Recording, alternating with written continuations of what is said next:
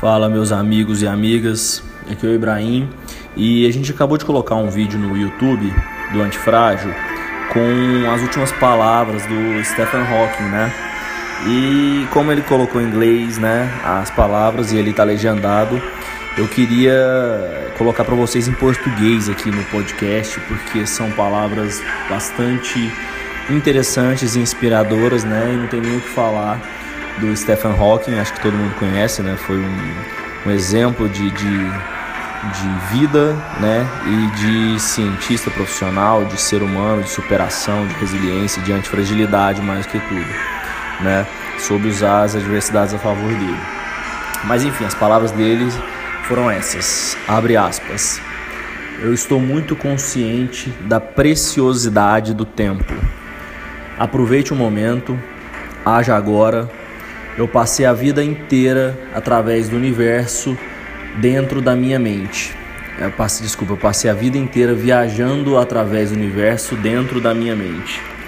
Através da física teórica, eu busquei as respostas por algumas das maiores perguntas, mas há outros desafios, há grandes questões que precisam ser respondidas. E essas também precisarão de uma nova geração que esteja interessada comprometida e com o entendimento de ciência. Como iremos alimentar uma crescente população? Como prover água limpa? Como gerar energia renovável? Como prevenir e curar doenças? Como desacelerar a mudança no ambiente do clima global? Bom, eu espero que a ciência e a tecnologia vão prover respostas para essas questões, mas vai precisar de pessoas, seres humanos com conhecimento e entendimento para implementar essas soluções. Uma das melhores revelações da era do espaço tem sido a perspectiva que tem gerado de humanidade em nós mesmos. Porque quando nos vemos a Terra do espaço, nos vemos como um todo, um inteiro. Vemos a unidade e não a divisão. É uma imagem tão simples, mas com uma mensagem convincente um planeta, uma raça humana. Todos nós estamos aqui juntos e nós precisamos viver juntos com tolerância e respeito. Nós devemos nos tornar cidadãos globais.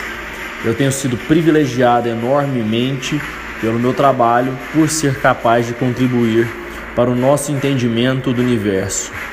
Mas seria de fato um universo vazio se não fosse pelas pessoas que eu amo e que me amam. Somos todos viajantes do tempo em uma jornada juntos para o futuro.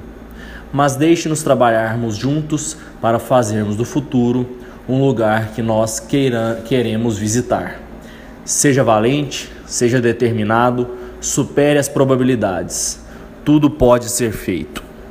Bom, fecha aspas. Essa foi a mensagem muito forte, né? Ele é um grande exemplo mesmo. E espero aí que se você tenha gostado, é, comente, curta, avalie e compartilhe com os amigos, né, com os familiares para nos ajudar espalhando essas mensagens positivas e produtivas. Um forte abraço a todos.